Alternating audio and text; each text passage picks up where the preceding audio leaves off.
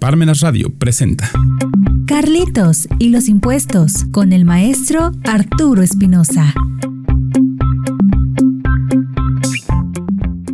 Bienvenidos a Parmenas Radio. ¿Cómo están hoy? Espero que bien. Los invito a unirse a nuestras redes sociales en Twitter, Facebook, Instagram y en nuestro blog búscanos como Carlitos y los impuestos. Antes de empezar el programa, les recuerdo que estamos llevando la campaña hashtag Ley de Amparo y diariamente publicamos un fundamento de la Ley de Amparo. Me gustaría actualizar la cifra de fallecidos por COVID-19, que de acuerdo a las autoridades son 326.000 personas. En el mundo sigue el conflicto entre Rusia y Ucrania, en donde la constante es que Rusia quiere el territorio de Ucrania, pero este país sigue defendiéndose de esta invasión. Según Rusia, quiere este territorio porque se iba a unir a la OTAN y Rusia sentía que podía ser un peligro si esto sucediera, ya que podían ser invadidos en su territorio a corto o largo plazo. Vamos a empezar el programa de hoy. Beneficiario controlador. La primera vez que escuché este término en este año 2022, la palabra de beneficiario controlador, no entendía la razón de que la autoridad hacendaria creó la obligación de que los contribuyentes incluyeran en su contabilidad el expediente de beneficiario controlador. En realidad, no debía ser redactado de esa forma el artículo porque la contabilidad se refiere a operaciones comerciales que realiza la empresa, las cuales se registran para generar los estados financieros, además que sirve como base para pagar los impuestos. Lo ideal es que debió decir que el expediente de beneficiario controlador debería formar parte de los expedientes de la administración de la empresa. Toda esta figura de beneficiario controlador se da porque existe la delincuencia organizada, en donde ésta utiliza el dinero que obtuvo de manera incorrecta en empresas, es decir, legaliza este dinero en lo que se conoce como lavado de dinero. Por lo que el Grupo de Acción Financiera Internacional que es el organismo encargado del combate contra el blanqueo de activos, el financiamiento de terrorismo y la proliferación, ha emitido diversas recomendaciones a los estados, entre ellos México, para que impongan sistemas efectivos que mejoren la transparencia y disponibilidad de la información sobre el beneficiario final, el beneficiario controlador. Primero empezó México con la implementación de la Ley de Lavado de Dinero, que se llama Ley Federal para la Prevención e Identificación de Operaciones con Recursos de Procedencia Ilícita, en donde se solicita que cuando exista una actividad vulnerable se identifique al beneficiario controlador. Ahora en este año 2022 se estableció en el Código Fiscal de la Federación la obligación de identificar al beneficiario controlador, es decir, ahora pasó al área fiscal esta obligación en donde si el contribuyente no lo hace, las multas serán de hasta 2 millones de pesos. Sin duda, por algunos que se dediquen a la delincuencia organizada, todos los contribuyentes deberán ser tratados de la misma forma, aunque tengan operaciones legales y sean gente de bien. Al ser las leyes aplicables de forma general, si un contribuyente que tiene un comercio legal con operaciones legales, al incumplir esta nueva obligación de la Secretaría de Hacienda por medio del SAT, le podrían imponer esta multa de hasta 2 millones de pesos.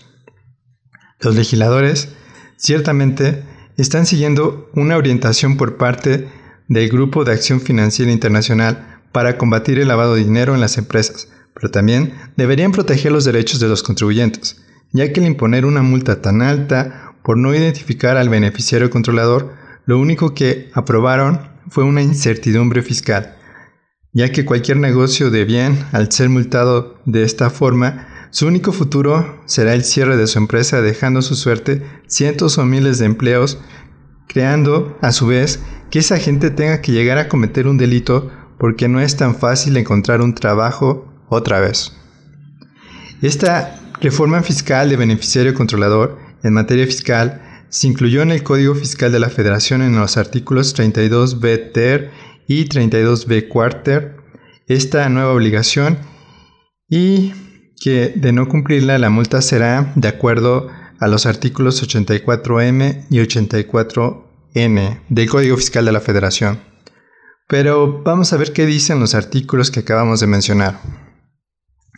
El primer artículo, el 32 BTR, menciona las personas morales, las fiduciarias, los fideicomitentes o fideicomisarios, en el caso de fideicomisos, así como las partes contratantes o integrantes, en el caso de cualquier otra figura jurídica, están obligadas a obtener y conservar, como parte de su contabilidad, y a proporcionar al Servicio de Administración Tributaria, cuando dicha autoridad así lo requiera, la información fidedigna, completa y actualizada de sus beneficiarios controladores, en la forma y términos que dicho órgano desconcentrado determine mediante reglas de carácter general.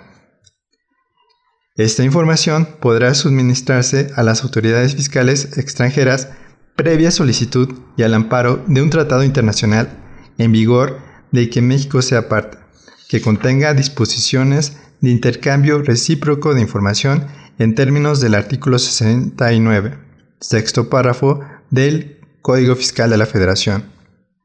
El Servicio de Administración Tributaria notificará a las personas morales, fiduciarias, fideicomitentes o fideicomisarios, en el caso de los fideicomisos, a las partes contratantes o integrantes en el caso de cualquier otra figura jurídica obligada, así como a terceros con ellos relacionados, la solicitud de información de sus beneficiarios controladores de conformidad con lo establecido en el artículo 134 del Código Fiscal de la Federación.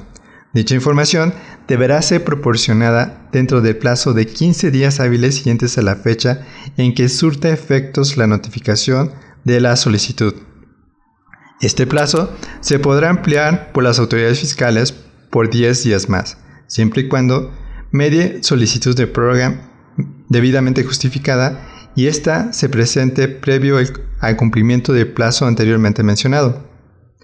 Los notarios, corredores y cualquier otra persona que intervenga en la información o celebración de los contratos o actos jurídicos que den lugar a la constitución de dichas personas o celebración de fideicomisos o de cualquier otra figura jurídica, así como las entidades financieras y las integrantes del sistema financiero para fines de la ley del impuesto sobre la renta, tratándose de la información relativa a cuentas financieras, estarán obligados con motivo de su intervención a obtener la información para identificar a los beneficiarios controladores y adoptar las medidas razonables a fin de comprobar su identidad para proporcionar al Servicio de Administración Tributaria, cuando dicha autoridad así lo requiera, en la forma y términos que dicho órgano desconcentrado determine mediante reglas de carácter general.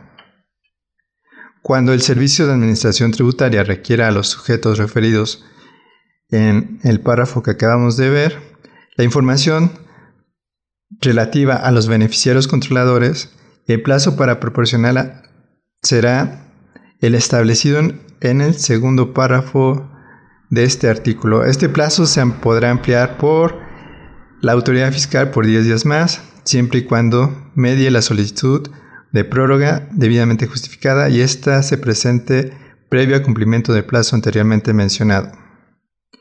Los registros públicos en la Ciudad de México y en los estados de la República, la Unidad de Inteligencia Financiera de la Secretaría de Hacienda y Crédito Público, la Comisión Nacional Bancaria y de Valores, la Comisión Nacional del Sistema de Ahorro para el Retiro o la Comisión Nacional de Seguros y Fianzas coadyuvarán con el sistema de servicio de administración tributaria a través de la celebración de convenios de colaboración o intercambio de información y en cualquier otra forma que autorice las disposiciones aplicables para corroborar la exactitud y veracidad de la información que sea proporcionada por las personas morales, fiduciarias, fideicomitentes o fideicomisarios, en el caso de fideicomisos, a las partes contratantes o integrantes, en el caso de obligada, terceros o con ellos relacionados, personas que intervengan en la celebración de contratos, actos jurídicos,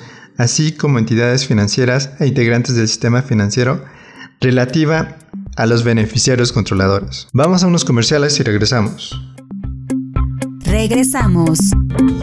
Notas fiscales urgentes que todo empresario debe conocer, que imparte el doctor Silvino Vergara Nava. Parmena Centro de Estudios te invita al seminario en línea, donde abordaremos temas como ¿qué busca la inversión privada de las naciones para invertir? ¿Qué obligaciones fiscales no se debe de preocupar el empresario de a pie? ¿Por qué se invierte en los paraísos fiscales de los que no se conoce ni su ubicación geográfica? De esto y más hablaremos el día jueves 21 de julio a las 5 de la tarde. Incluye material de apoyo, constancia de participación y un ejemplar de libro para conocer la ley federal para la prevención e identificación de operaciones con recursos de procedencia ilícita segunda edición. Cupo limitado.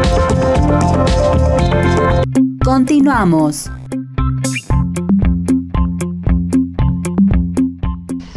Ya regresamos. Ahora vamos a ver la definición de beneficiario controlador. Esta se da en el artículo 32b cuarter. Para efectos del Código Fiscal de la Federación se entenderá por beneficiario controlador a la persona física o grupo de personas físicas que, fracción primera, directamente o por medio de otra u otras o de cualquier acto jurídico, obtiene u obtienen el beneficio derivado de su participación en una persona moral un fideicomiso o cualquier otra figura jurídica, así como de cualquier otro acto jurídico, o es quien o quienes en última instancia ejerce o ejercen los derechos de uso, goce, disfrute, aprovechamiento o disposición de un bien o servicio o en cuyo nombre se realiza una transacción, aun y cuando lo haga o hagan de forma contingente. Fracción segunda, directa, indirectamente o de forma contingente, ejerzan el control de la persona moral, fideicomiso o cualquier otra figura jurídica. Se entiende que una persona física o grupo de personas físicas ejercen el control cuando, a través de la titularidad de valores por contrato o por cualquier otro acto jurídico, puede o pueden, inciso A, imponer directa o indirectamente decisiones en las asambleas generales de accionistas, socios u órganos equivalentes, o nombrar o destituir a la mayoría de los consejeros, administradores o sus equivalentes. B. Mantener la titularidad de los derechos que permitan directa o indirectamente ejercer el voto respecto de más del 15% del capital social. C.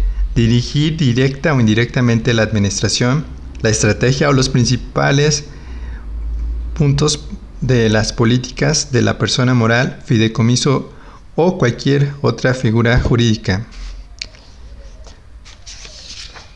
Para la interpretación de lo dispuesto en este artículo del Código Fiscal de la Federación, serán aplicables las recomendaciones emitidas por el Grupo de Acción Financiera Internacional y por el Foro Global sobre Transparencia e Intercambio de Información con fines fiscales organizado por la Organización para la Cooperación y el Desarrollo Económico, acorde a los estándares internacionales de los que México forma parte, cuando su aplicación no sea contraria a la naturaleza propia de las disposiciones fiscales mexicanas.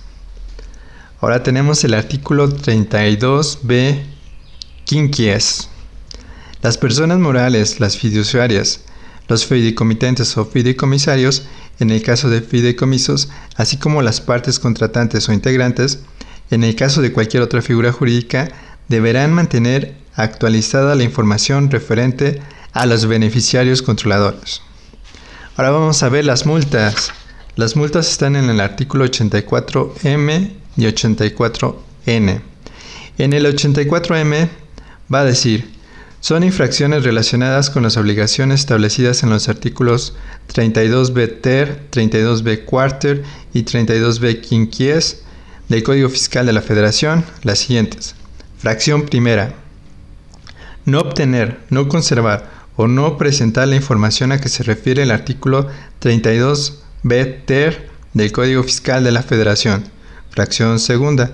No mantener actualizada la información relativa a los beneficiarios controladores a que se refiere el artículo 32b ter de este código. Fracción tercera. Presentar la información a que se refiere el artículo 32b ter de este código de forma incompleta, inexacta, con errores o en forma distinta a lo señalado en las disposiciones aplicables. Artículo 84n. A quien cometa las infracciones a que se refiere el artículo 84AM de este código se le impondrán las siguientes multas. Fracción primera de 1.5 millones de pesos a 2 millones de pesos.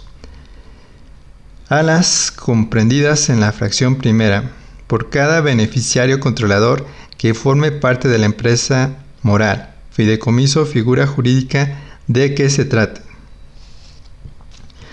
Fracción segunda, de 800 mil a un millón de pesos a la establecida en la fracción segunda por cada beneficiario controlador que forme parte de la persona moral, fideicomiso o figura jurídica de que se trate. Fracción tercera, de 500 mil pesos a 800 mil pesos a la establecida en la fracción tercera por cada beneficiario controlador que forme parte de la persona moral, fideicomiso o figura jurídica de que se trate. Después vamos a tener la resolución miscelánea para cumplir con esta obligación de beneficiario controlador. La resolución miscelánea de este 2022 fue publicada el 27 de diciembre de 2021 y se regula esta figura de beneficiario controlador. En, el, en la regla 2.1.47 dice, en su fracción 21 indica que no podrá ser objeto de consulta en los términos del artículo 34 del Código Fiscal de la Federación. Después tenemos la fracción, la regla 2.8.20 las personas morales deberán identificar, verificar y validar la información sobre los beneficiarios controladores, indicando los porcentajes de participación en el capital de la persona moral e incluyendo la información relativa a la cadena de titularidad, en los casos en que el beneficiario controlador lo sea indirectamente. Se entiende por cadena de titularidad el supuesto en que se ostente la propiedad indirecta a través de otras personas morales. Asimismo, las personas morales también deberán identificar, verificar y validar la información relativa a la cadena de control en los casos en los que el beneficiario controlador lo sea por medio de distintos a la propiedad. Se entiende por cadena de control el supuesto en que se ostente el control indirectamente a través de otras personas morales, fideicomisos o cualquier otra figura jurídica. Luego tenemos la regla 2.8.21. Establece los mecanismos para identificar, obtener y conservar la información actualizada sobre el beneficiario controlador. Estos procedimientos serán todos aquellos que sean razonables y necesarios para obtener y conservar la información sobre la identificación de los beneficiarios controladores y se considerarán parte de la contabilidad que el SAT podrá requerir. La regla 2.8.22, en cuanto a la información que se deberá mantener actualizada cuando la requiera la autoridad como parte de su contabilidad, se indica lo siguiente. Nombres y apellidos completos, los cuales deben corresponder con el documento oficial con el que se haya identificado la identidad, alias, fecha de nacimiento, país de origen y nacionalidad, CURP, o su equivalente, país o jurisdicción de residencia para efectos fiscales, tipo y número o clave de la identificación oficial, clave en el RFC, estado civil, datos de contacto, correo electrónico y números telefónicos, domicilio particular, domicilio fiscal, relación con la persona moral, grado de participación en la persona moral, descripción de la forma de participación o control, número de acciones, partes sociales, lugar donde las acciones, partes sociales, participaciones u otros derechos equivalentes se encuentran depositados o en custodia, fecha determinada desde la cual la persona física adquirió la condición de beneficiario controlador, datos respecto de quién o quienes ocupen el cargo de administrador único de la persona moral o equivalente, fecha en que haya acontecido una modificación en la participación o control de la persona moral, tipo de modificación de la participación de control en la persona moral, fecha de determinación de la participación o control de la persona moral. Ciertamente, el Estado debe combatir a la delincuencia organizada para prevenir el lavado de dinero en la sociedad, pero debe de realizarlo de una forma en que no afecte a todos los contribuyentes. ya que lo único que provocará es que si aplican estas multas a los contribuyentes que tengan que cerrar sus empresas motivo de estas multas, van a dejar a su suerte a cientos o miles de trabajadores, porque no es fácil volver a encontrar un trabajo. Es muy necesario que tengamos sociedades con negocios lícitos en cuanto a la procedencia del, dinero, con lo que fueron creadas estas empresas y que la utilización de sus utilidades se utilicen de forma correcta. Pero con esta reforma fiscal de beneficiario controlador se afecta al total de los contribuyentes que no todos realizan actividades ilícitas, pero que son tratados como si lo hicieran, por las altas multas por no cumplir con esta nueva disposición fiscal. El Estado debe buscar que no se lave dinero, pero por medio de investigaciones fundamentadas por la Unidad de Inteligencia Financiera y levantar denuncia en la FGR, pero sin afectar a toda la población, es decir, a todos los contribuyentes, ya que tienen muchas obligaciones legales que deben de cumplir, por ejemplo, en el área fiscal. Espero les haya gustado el programa de hoy, donde dimos nuestro punto de vista sobre beneficiario controlador. Los invitamos a comprar el libro Calitos a los impuestos de forma electrónica en Amazon si lo requieren físico está disponible en CCA Puebla. recuerden que los impuestos no es un castigo, siempre que se ocupen para que se nos brinden nuestros derechos humanos. Hasta la próxima. Parmenas Radio presentó Carlitos y los impuestos con el maestro Arturo Espinosa.